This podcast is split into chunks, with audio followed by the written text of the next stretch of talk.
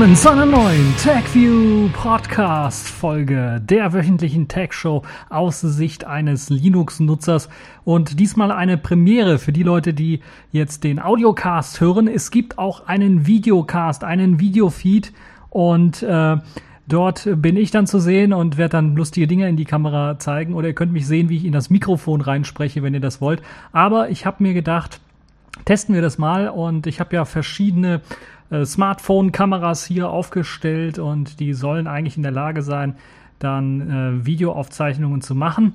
Ähm, und ja, für die Leute, die also jetzt sich wundern, dass ich da über Sachen rede, die ihr gar nicht sehen könnt, Schaut euch mal auf der Webseite um, dort gibt es auch einen Videocast. Aber kommen wir zunächst einmal zu den Themen. Was gibt es für Themen in dieser Woche? Nun ja, wir feiern zum einen Geburtstag. Windows 95 ist 20 Jahre alt geworden. Und ähm, ja, das wollen wir natürlich gebürtig feiern. Das war mein allererstes Windows, was ich tatsächlich auf meinem PC hatte. Und deshalb werde ich euch mal ein paar Anekdoten darüber erzählen. Dann Firefox bekommt ein neues Add-on-System. Was es damit auf sich hat, das werden wir uns auch genauer anschauen. libinput 1.0 ist fertig. Was ist das eigentlich und wozu brauche ich das? Äh, bei Amazon kann man nun auch Apps gegen Privatsphäre bekommen. Was es damit auf sich hat, dann auch später dazu mehr. Und die Kategorien der Woche, Spielzeug der Woche, diesmal Plasma 5.4 ist erschienen und das sollte man auf jeden Fall sich mal anschauen und ausprobieren. Die Pfeife des Sommers im Grunde genommen, weil schon zum dritten oder zum vierten Mal hintereinander Microsoft die Pfeife der Woche geworden ist. Und das Sailfish der Woche Received. Und ja, fangen wir zunächst einmal an mit dem Windows 95 Thema. Windows 95 ist 20 Jahre alt geworden. Könnt ihr euch das vorstellen? Ich habe mir gedacht, verdammt, dann bin ich ja richtig alt, weil ich das noch kenne und mein allererster PC mit Windows 95 ausgeliefert daherkam. Und das war der allererste große Schritt von Microsoft hin zu einem grafischen Betriebssystem. Es gab zwar davor Windows 3.1, Windows 3.11 sogar, aber das war nichts Halbes und nichts Ganzes. Man musste noch mit DOS rumarbeiten. Man musste, glaube ich, noch Win auf der Kommandozeile eingeben, um Windows wirklich zu starten. Und mit Windows 95 kam man direkt auf die grafische Oberfläche und musste eigentlich die DOS-Umgebung überhaupt nicht mehr benutzen, außer man wollte sie benutzen für alte Spiele oder sowas. Ja, ich habe auch mal rumgegraben, was ich alles gefunden habe. Ich habe hier sowas gefunden, ein Software-Handbuch von Windows 95 noch, beziehungsweise von meinem allerersten Packard Bell Computer. Und hier sieht man dann auch sehr schön illustriert die äh, Fotos, die dann noch eine Windows-Anleitung zeigen, neben der Software, die mitgeliefert wurde. Das, da muss man Packard Bell loben, die haben damals wirklich sehr, sehr viel Software ausgeliefert. Aber man sieht dann auch so schöne Screenshots. Wartet, ich suche mal. Da sind natürlich, ist ja alles wunderbar bebildert gewesen. Und da waren natürlich auch Bilder von der Software dabei. Natürlich keine bunten Bilder, sondern alles Schwarz-Weiß-Bilder. Interessanterweise war die meiste Software, die so ausgeliefert wurde, auch eher Windows 3.1 typisch gehalten. So, hier habe ich dann mal die typischen Windows-Bilder äh, rausgesucht. Also so sah Windows äh, 95 aus mit den typischen Bildern hier, wie man das sieht, den Einrichtungsdialogen und so weiter und so fort, wie man das halt so kennt. Sehr grau gehalten, sehr einseitig gehalten, aber dieses System hat sich durchgesetzt. Und mit Windows 8 äh, wurde ja das Startmenü quasi abgeschafft, das in Windows 95 quasi als Ur, als Vater äh, quasi eingeführt worden ist. Und das kam ja jetzt mit Windows 10 wieder zurück, zumindest teilweise. Es ist nicht mehr ganz klassisch natürlich gehalten, aber hat immer noch die klassischen Elemente und als zentrale ja, Startpunkt, um Programme zu starten, immer noch eine zentrale Umgebung. Ja, neben diesem Softwarehandbuch habe ich auch noch was ganz äh, Lustiges gefunden, nämlich das Internet-Handbuch. Ja, damals, als man so einen Packard Bell-Computer gekauft hat äh, mit Windows 95, da war Internet noch ganz neu und da gab es sogar noch ein Internet-Handbuch. Und hier ist sehr schön zu sehen, dass es da auch noch die Anmeldemöglichkeiten gab, mit äh, CompuServe äh, zu surfen. Und das ist natürlich äh, auch eine sehr, sehr lustige Geschichte. Also Windows 95 ist 20 Jahre alt geworden. Was kann ich euch noch erzählen? Ja, wir haben Windows 95 natürlich jetzt schon rauf und runter, glaube ich, ähm, installiert gehabt damals. Die Leute, die Windows 95 kennen, weil es halt eben immer Probleme gab mit irgendwelchen Geschichten und man musste eigentlich Windows immer damals neu installieren. Das war einfach gang und gäbe. Es gab dann Tipps und Tricks, wie man das schneller machen konnte. Ich habe glücklicherweise nicht von Diskette installieren müssen, weil das waren, was weiß ich, 14, 12, 12 oder 14 Disketten, die man da brauchte, um Windows 95 zu installieren, sondern konnte das von der CD machen und äh, CD-ROM, so hat man ja damals gesagt, nicht mehr nicht, noch nicht mal CD, sondern von der CD-ROM installieren. Äh, und äh, ja, Windows 95 auf jeden Fall hübsche Anekdoten. Äh, das Interessanteste, das weiß ich noch, ich kenne glaube ich noch alle Keys auswendig, die es äh, gab, also Windows 95, 98 ME, 2000 XP bin ich mir nicht mehr ganz so sicher, aber die ganzen äh, Windows 95, 98 und ME Keys, die kenne ich, glaube ich, alle noch auswendig, äh, die, die ich hatte zumindestens. Und dann später war es natürlich einfach, als der Code geknackt wurde für Windows 95 zumindestens, da konnte man einfach 777777777 eingeben und dann äh, konnte man sich sein Windows installieren. Ja, äh, Windows 95, lustige Anekdote dazu. Ansonsten, ähm, ja, was kann man dazu sagen? Also in der VM läuft es noch, aber auf modernen PCs kann man es eigentlich vergessen. SSDs, Serial ATA wird nicht unterstützt. Äh, die schnellen PCs werden auch nicht unterstützt. Da muss man also mit Hacks rumarbeiten, damit das Ganze läuft. Aber im Emulator hat das immer noch überlebt. Und es ist ein sehr schnelles, ähm, aufgeräumtes System, muss man ganz ehrlich sagen. Keine Internet Explorer-Integration, kein ActiveX standardmäßig, sondern das kam erst in den späteren Versionen. Und dann merkt man erstmal, wie flott Windows denn auch wirklich war, auch auf damaligen Rechnern. Ich glaube, das braucht 12 Megabyte RAM oder sowas nur, um zu laufen. Das ist also ein Witz äh, nach heutigen Maßstäben und äh, so ein 200 Megahertz Prozessor war schon ellenschnell. Das lief auf einem 386er, wenn nicht sogar 286er, äh, noch äh, relativ flüssig. Natürlich musste man dann Abstriche machen bei Spielen und äh, bei den neuen modernen Programmen, aber ansonsten war das schon wirklich ein Knüller. Auch die Präsentation war ein Knüller. Ich habe sie leider nicht gesehen live, aber äh, später dann mal reingeschaut und das war natürlich, glaube ich, die erste große Software-Demo, äh, die so ein bisschen so wie ein Event aufgemacht war. Äh, das gab es also vorher nicht. Vielleicht in Entwicklerkreisen gab es das dann, wo Apple-Entwickler zum Beispiel sich getroffen haben. Man kennt die 1984-Präsentation auch aus dem Web, aber die war ja sonst äh, im Fernsehen lief das ja nicht so und war auch nicht so bekannt. Ja, das also das Windows 95. Ähm, genug in Erinnerung geschwelgt, kommen wir zu neuen Sachen. Kommen wir zum Firefox. Der Firefox ist ja ein Browser. Ich persönlich habe den jetzt hier nicht drauf, aber äh, auf anderen PCs habe ich den doch schon mal, äh, testet den mal immer wieder an. Äh, der hatte immer so, der war der Vorreiter des Extension-Systems, das muss man ganz deutlich sagen, obwohl schon viele andere Browser das auch gemacht haben. Opera ist natürlich auch ein Vorreiter in vielen Dingen gewesen, hat ähm, der Firefox immer das Extension-System sehr hoch gehalten und hat auch, glaube ich, immer noch die meisten Add-ons, die es so für einen Browser gibt. Aber das ist so ein bisschen in die Jahre gekommen, dieses ganze Extension-System. Und deshalb hat jetzt äh, Mozilla entschieden, ein neues Add-on-System zu machen für Firefox. Eine neue API soll denn deshalb her und die soll sich so ein bisschen an Chromium richten, an, an Opera richten, also das, was mit Chrome, mit Chromium gemacht wird, äh, also viel leichtgewichtiger sein. Es soll sogar kompatibel mit der Blink-API sein, dass so zumindest dann auch die ganzen Add-on-Systeme oder die ganzen Add-ons, die für Chromium geschrieben worden sind, eigentlich dann auch auf dem Firefox, auf dem neuen laufen sollten. Äh, Add-ons sollen also nun über die Browsergrenzen hinweg miteinander kompatibel werden und das ist, glaube ich, ein guter Schritt. So kann man ganz einfach den Browser wechseln, ohne dass man sich wundern muss, dass die Add-ons alle nicht funktionieren oder sowas. Ja, Mozilla will sogar daran arbeiten, dass dieser Browser-Standard, den sie jetzt zumindest in ihrem Firefox installieren äh, oder integrieren, dass der wirklich zu einem Web-Standard wird, die API dann wirklich auch im Web standardmäßig genutzt wird und jeder Browser die dann quasi implementieren müsste. Und das hat natürlich dann gewisse Vorteile, weil dann auch wahrscheinlich irgendwelche Browser äh, dann daherkommen werden, die ein bisschen was kleiner sind, äh, aber doch ihre Liebhaber finden und dann auch noch die Apps, äh, die verschiedenen Add-ons dann äh, haben werden können. Und das ist sicherlich sehr, sehr interessant. JavaScript wird dann die neue Hauptsprache sein. Sie kommt dann zum Einsatz und wird dann natürlich XBCOM, XUL oder XBL einfach ablösen. Die werden einfach abgeschafft. Das heißt, im Grunde genommen sind die ganzen alten Firefox Add-ons, die ganzen alten Firefox Extensions äh, dann in die Tonne gekloppt und dann ähm, müssen die quasi neu geschrieben werden, teilweise. Andere, die vielleicht schon auf Chrome importiert sind, da muss vielleicht hier und da noch eine Zeile angepasst werden, dann läuft das Ganze auch auf dem Firefox-System. Zumindest ist das so angekündigt.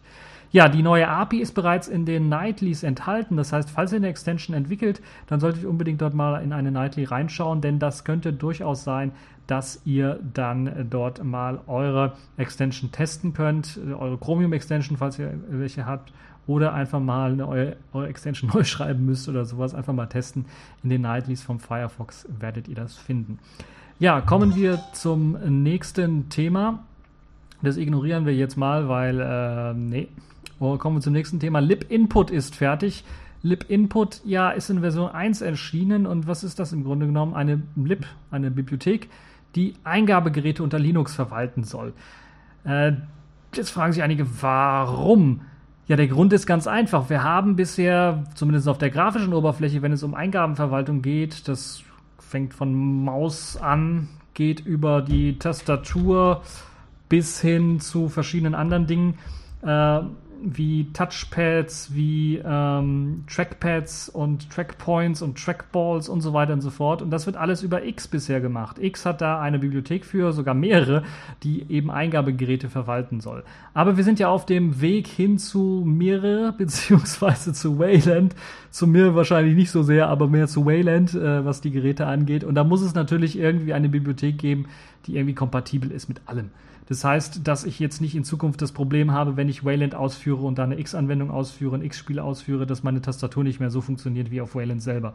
Deshalb hat man sich gedacht, schafft man eine Standardbibliothek, die alle implementieren können, die sogar die Xorg-Treiber dann, auf die sie dann zurückgreifen können, so dass ich dann einfache Möglichkeit habe, meine Eingabegeräte zu verwalten. Und diese vereinheitlichte Eingabebibliothek soll helfen, einen Standard zu schaffen zwischen eben diese Grenzen hinweg, auch zwischen Plattformgrenzen hinweg, also x86 ARM, aber zum Beispiel auch Smartphones und Tablets, neben den PCs natürlich.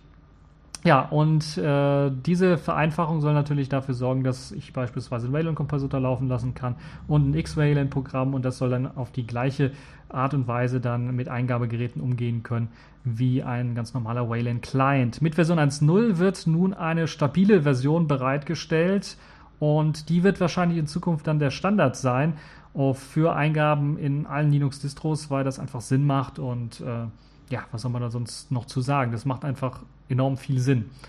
Interessant ist auch, dass Canonical und Mire mit dabei sind bei libinput, weil wenn wir uns mal ganz dunkel zurückerinnern, was Canonical gesagt hat, warum sie Mire gestartet haben, war, glaube ich, einer der Argumente, dass eben kein richtiges Input-System für Wayland existiert.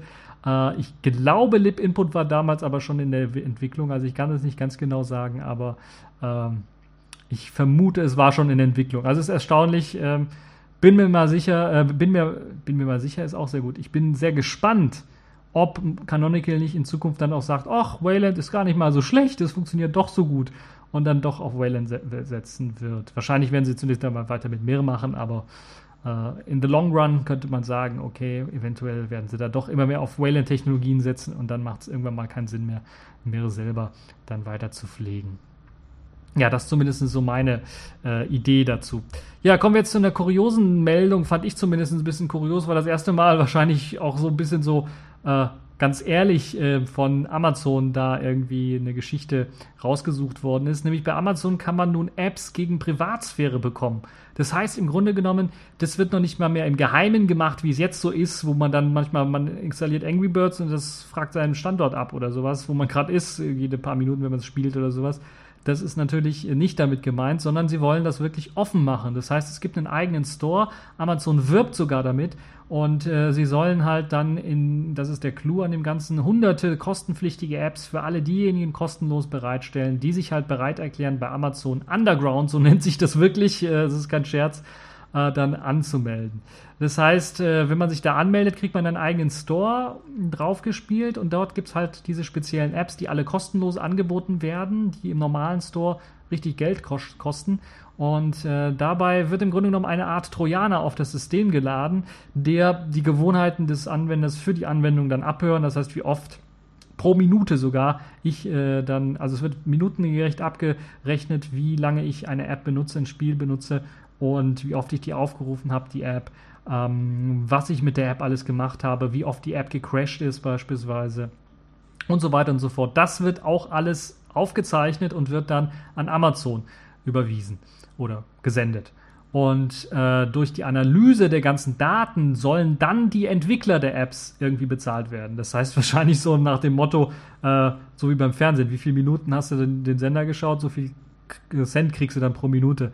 Und das gleiche bei Spielen, so, so und so lange hast du das Spiel gespielt, dann so und so viel Cent kriegst du.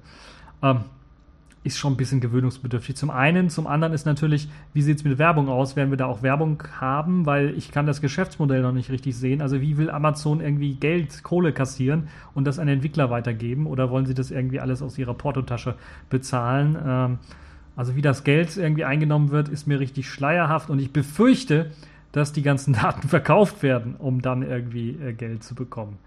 Und das ist natürlich hm, nicht so das äh, beste Konzept, würde ich mal sagen. Naja, die Sonderaktion, die es äh, beim Amazon äh, bisher immer gab, wo es halt, glaube ich, jede Woche oder im, im, Monat einmal in der Woche dann ein, äh, eine kostenlose App gab, die gibt es jetzt nicht mehr. Die fallen also weg. Es gibt schon knapp 450 Apps, die bei Amazon Underground angemeldet sind, die mitmachen wollen. In-App-Verkäufe sollen es dann nicht mehr geben. Das heißt, da muss man also nicht mehr drauf äh, rechnen, äh, dass man dann, ähm, was weiß ich, um Feature XYZ freizuschalten, bei einer App dann noch Geld bezahlen muss, sondern das soll dann direkt, direkt alles integriert sein. Für Underground-Apps gibt es einen eigenen Store. Das habe ich ja bereits gesagt. Dieser scheint noch in der Beta zu sein, da sich äh, die App für diesen Store noch sehr schwer finden lässt. Bei Amazon muss explizit danach suchen. Und ähm, es ist auch nicht auf allen Geräten verfügbar. Sehr kurios ist es noch nicht mal auf den ganzen Amazon-Geräten, auf den Fire-Geräten verfügbar. Meine Vermutung, ja, vielleicht ist da schon dieser Trojaner drauf auf den Feiergeräten und das würde sich dann irgendwie gegenseitig blockieren, wenn man da noch einen weiteren draufpackt. Also ich weiß nicht, insgesamt frage ich mich halt, wo die Reise noch hingehen wird.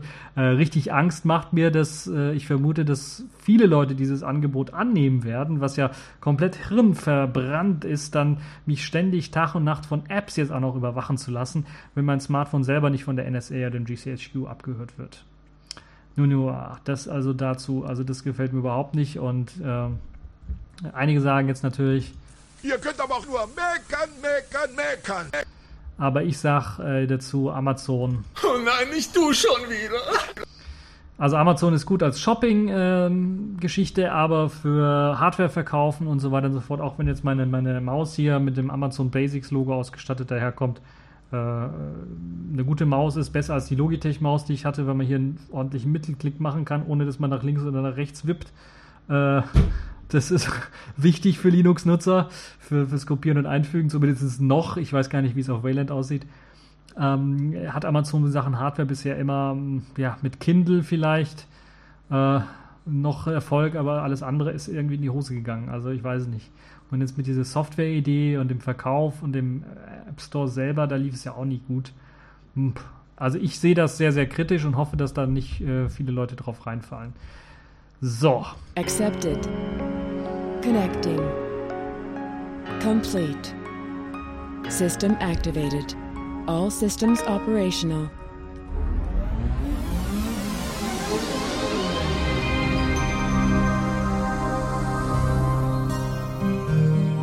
So, jetzt sind wir quasi durch die Hälfte der Sendung durch und kommen zu der Kategorie der Woche oder zu den Kategorien der Woche. Da gibt es ja gleich mehrere. Kommen wir zum Spielzeug der Woche. Plasma 5.4 ist da.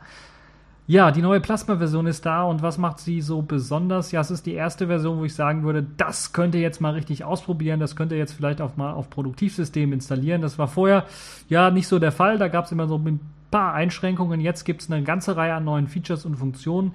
Äh, ich habe vor, das eventuell in der nächsten Woche auch noch mal ganz ausführlich vorzustellen. Werde da vielleicht mal ein kleines Video hochladen, wo ihr dann Plasma 5.4 äh, ganz äh, ordentlich auch nochmal sehen könnt. Ja, was gibt es für Neuerungen? Kommen wir zunächst einmal zu dem Plasma Volume Control. Plasma Volume Control ist ein neuer Mixer, der K-Mix ablösen soll. K-Mix ist im Grunde genommen Geschichte mit dieser neuen Version und es soll dann auch einen vorbildlichen Puls Audio Support haben, eine schöne Integration haben und äh, natürlich auch wunderbar aussehen. Es soll sich in die Trayleiste von Plasma mit schön integrieren. Das also eine der größten Neuerungen. Ähm, es ist noch nicht komplett alles vollständig fertig. Also was noch ein bisschen fehlt, was in Carmix drin war, war die Steuerung von Empress-fähigen Media-Playern. Das wird wahrscheinlich noch nachgereicht. Ansonsten gibt es natürlich auch die Ampavo Control eingerichtete äh, Soundsteuerung, die in der Systemsteuerung zu finden ist, die glaube ich auch mit dem Rechtsklick auf dem Mixer in der Tray gestartet werden kann.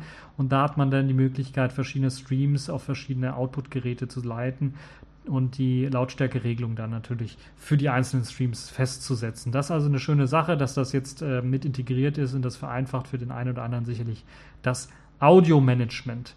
Ganz neu hinzugekommen ist das Dashboard oder der Dashboard Launcher, eine Alternative zum Kickoff, dem Standard Launcher oder dem Kicker Launcher. Was sind Launcher? Das ist nichts anderes als das gute alte Startmenü, was man von Windows 95 kennt, in einer besseren ja, oder aufgepimpten Variante. In dem Fall ist der Dashboard Launcher ja so eine Art GNOME oder Unity Launcher. Das heißt, er über, erstreckt sich über das ganze gesamte Display, ist in so einer drei Kategorien Ansicht der zuletzt genutzten Anwendungen und Dateien auch. Dann in der Mitte der Dateien unterteilt in verschiedene Buchstaben. Also da fängt das von A an, da hat man eine Kategorie A, da sind alle Programme mit A zu finden und dann geht das so weiter runter bis hin zu Z. Wenn es ein Programm mit Z gibt, hm, fällt mir gerade nicht ein, gibt es bestimmt.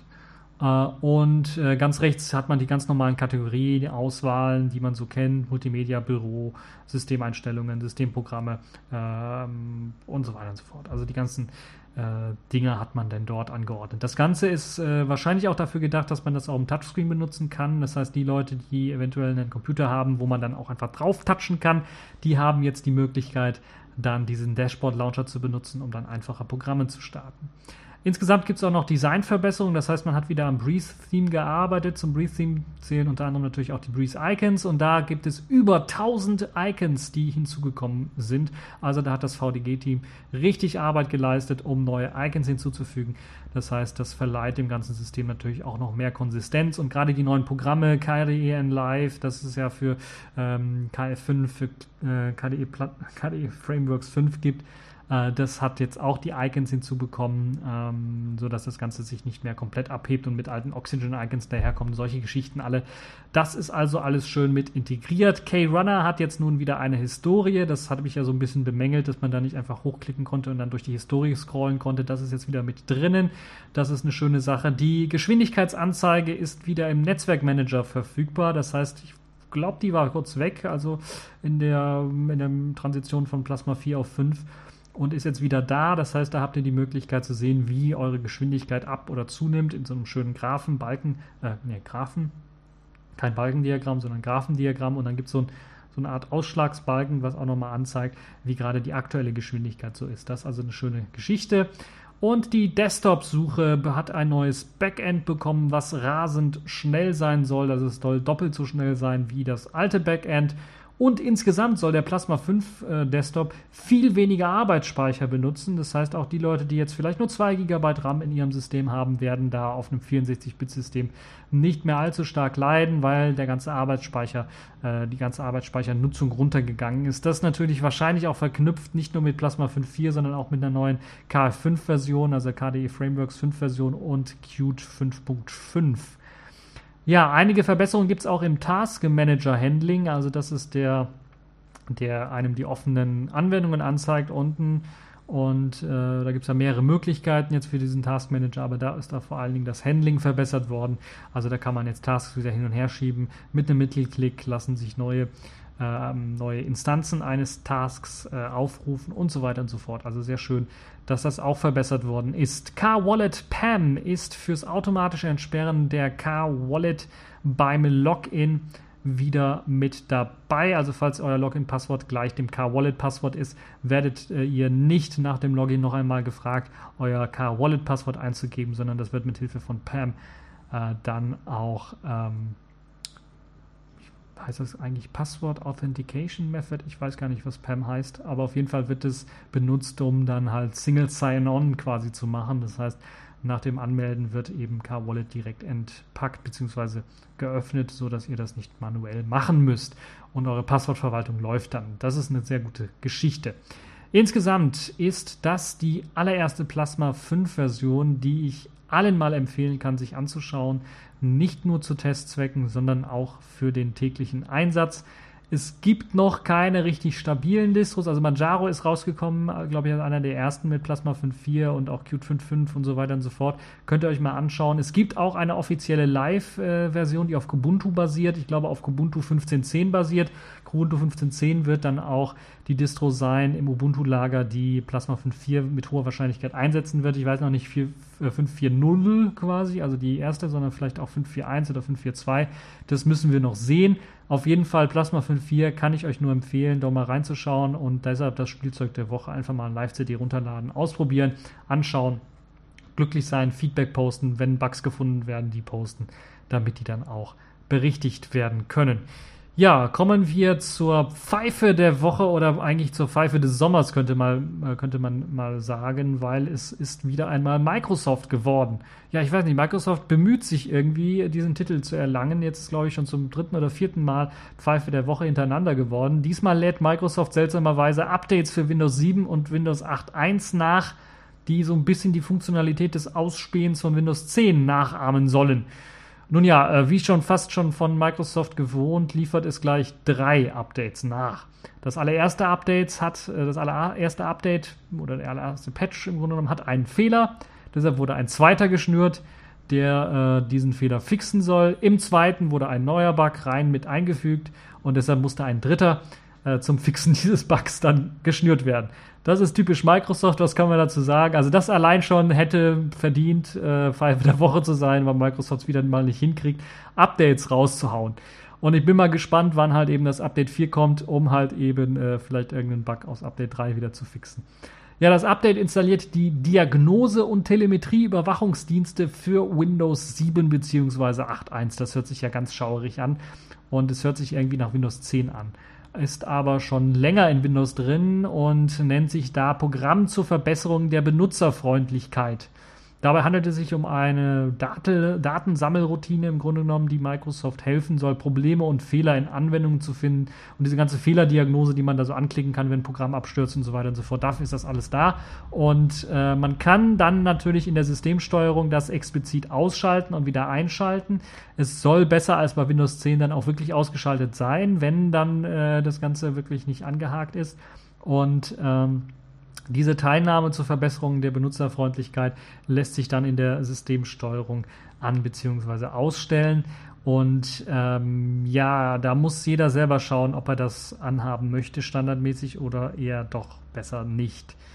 Ähm, die, es fängt aber auch damit schon an, dass Microsoft es auch nicht auf die Reihe bekommt, das konsequent durchzusetzen, weil selbst wenn man das Häkchen aus hat und irgendwie Vorab-Software von Microsoft installiert, Vorab-Versionen von irgendwelchen Programmen installiert, dann wird andauernd irgendwelche Daten übermittelt an Microsoft, egal ob das Häkchen gesetzt ist oder nicht. Das hält sich einfach nicht daran. Und jetzt muss man sich natürlich selber fragen, ob man dem ganzen Braten auch wirklich traut, den Microsoft da macht, und ob man die ganze Zeit den Wireshark im Hintergrund laufen lassen möchte, um zu sehen, was über die Netzwerkleitung an Traffic rumfließt. Ich würde das nicht machen wollen und kann allen nur abraten, äh, dieses Update zu installieren. Ähm, Windows 10 würde ich sowieso nicht installieren und jetzt bei Windows 7 und Windows 8.1 vielleicht mal Gedanken machen, wenn das Update in Zukunft Pflicht wird dann mal vielleicht doch was anderes zu benutzen. Das ist so meine Geschichte dazu. Mein Fazit dazu, weil Microsoft traue ich nicht. Und äh, der ganze Blödsinn, das ist ja, das braucht man alles nicht. Das gab es zu Windows 95 Zeiten nicht. Und es hat trotzdem funktioniert, das System. Hatte 1000 Bugs, aber hat trotzdem funktioniert, das System. Dafür gab es halt jede, jedes Jahr ein neues Windows, fast jedes Jahr ein neues Windows, äh, das dann die alten Bugs gefixt hat. Also ich weiß nicht, was Microsoft da vorhat mit dem ganzen Kram. Ich bin mir auch, also ich bin mir relativ, ich habe noch keinen gesehen, der auf dieses äh, Diagnose übermitteln Protokoll Gedönse geklickt hat und wirklich gehofft hat, dass da was gefixt wird. Und ich kenne das auch aus der Linux-Geschichte, da gibt es auch solche Diagnose-Geschichten, da klickt auch keiner auf Problembericht senden oder sowas. Das ist einfach hirnrissig, da wird geschlossen, weil das einfach zu viel Arbeit macht. Dann wird da so ein Assistent gestartet, da muss man rumklicken und so weiter und so fort. Und Sachen nochmal durchlesen, das ist ja, man möchte eigentlich seine Arbeit machen und nicht so ein Blödsinn. Nun ja, das dazu. Ja, kommen wir jetzt zum letzten Thema in dieser Woche, nämlich dem Sailfish der Woche. Das ist das Programm Received, was ich euch vorstellen möchte. Uh, und das ist ein kleines, ja, Radio.net Client-Programm. Und schalten wir mal auf die andere Kamera. Ich hoffe, man sieht sie noch. Uh, dort habe ich das bereits mal im Store rausgesucht.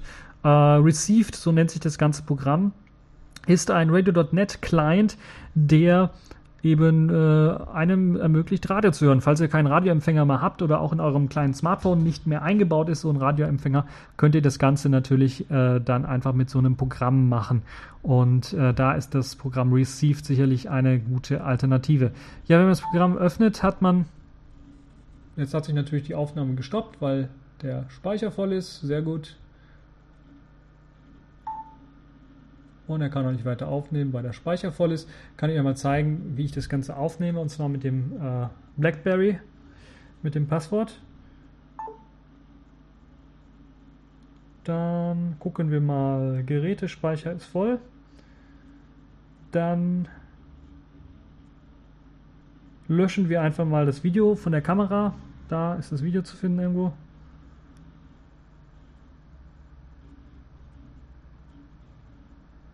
Weil es zu lang geht.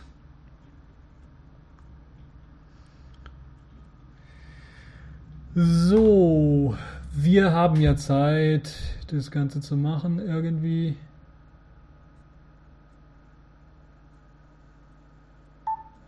Hoffe, das Ganze ist jetzt scharf und nimmt dann auch auf, vernünftig.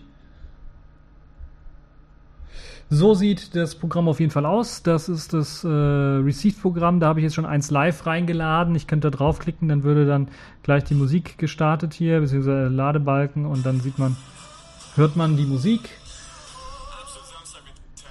Und äh, ich kann das auch als Favorit abspeichern. Das sind jetzt meine Favoriten. Ich kann aber auch ganz normal suchen, Browse machen.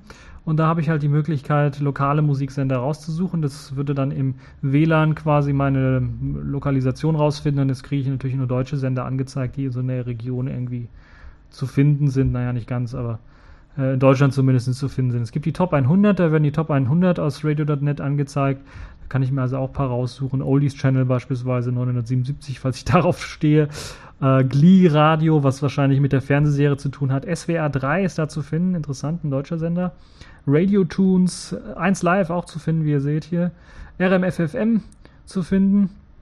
Äh, Antenne Bayern, BBC World, Bayern 3 und so weiter und so fort. Sky Radio. Also da kann ich mir einfach äh, einen Sender raussuchen. Klicken wir mal auf RFFM zum Beispiel. Hoffe, da läuft Musik. Dann kriege ich das gleiche nochmal angezeigt hier und habe die Möglichkeit hier das zu Favoriten hinzuzufügen. Einfach hier auf das draufklicken und dann taucht das bei meinen Favoriten auf. Äh, wenn ich hier zurückgehe, habe ich das auch bei den Favoriten. Ansonsten kann ich auch eine Suche starten. Also wenn ich hier nach irgendwas suche, was weiß ich, Tux, gibt es einen Radio Tux als Radiosender? Nö, es gibt aber Vocaloid Radio, da kriegt man wahrscheinlich J-Pop zu hören. Äh, also wenn man nach Tux sucht, kriegt man Vocaloid angezeigt. Wenn ihr also auf J-Pop steht, könnt ihr euch das auch anhören. Das also das Programm radio.net, da kann man also Radiosender finden und weltweit welche finden, die vielleicht noch nicht in eurem ganz normalen, stinknormalen Radio zu finden sind. Eine sehr gute Anwendung, wie gesagt, findet ihr nur im Jolla Store. Ich habe sie nur im Jolla Store gefunden, die Anwendung, und da könnt ihr sie installieren, ein Sternchen geben, beziehungsweise hier äh, auf Liken klicken, damit er also Likes bekommt und Feedback geben, eventuell, falls ihr welches Feedback habt. Das also das Programm Received. Das ist die App des Safefish der Woche. Und ja, äh, das also dazu. So, und was habe ich jetzt gelernt aus dieser Folge? Dass man sein BlackBerry nicht dauerhaft laufen lassen sollte während der Folge, nur um das Audio vernünftig zu synchronisieren, sondern das kann man auch in der Post-Production machen. Da gibt es ja bei KDN Live so einen Rechtsklick und an oben ausrichten machen oder sowas oder an unten ausrichten machen. Dann macht es so irgendwie Magic und dann ist das alles synchron hoffentlich. Äh, ja, das war's für diese TechView Podcast Folge. Ich hoffe, es hat euch gefallen. War, glaube ich, ein bisschen was kürzer. Dafür mit Video. Das war ein erster Versuch des Videos. Ich weiß nicht, ob ich das jedes Mal machen werde, weil das so ein bisschen drei, vier, fünf Kameras und äh, in welche Kamera muss ich reingucken und äh, Themenauswahl und äh, so äh, nicht immer reinpasst. Aber wenn ich was zu zeigen habe, wie jetzt zum Beispiel Selfish der Woche oder ein paar äh, Bücher, Handbücher oder sowas, dann kann ich das natürlich äh, mal wieder machen. Das ist ein bisschen was mehr Aufwand in der Post-Production, aber mal schauen. Ja, das war's für diese TechView Podcast Folge. Ich wünsche euch noch eine schöne Zeit. Nicht zu heiß, lasst es nicht zu heiß werden bei euch und äh, bis zur nächsten Folge.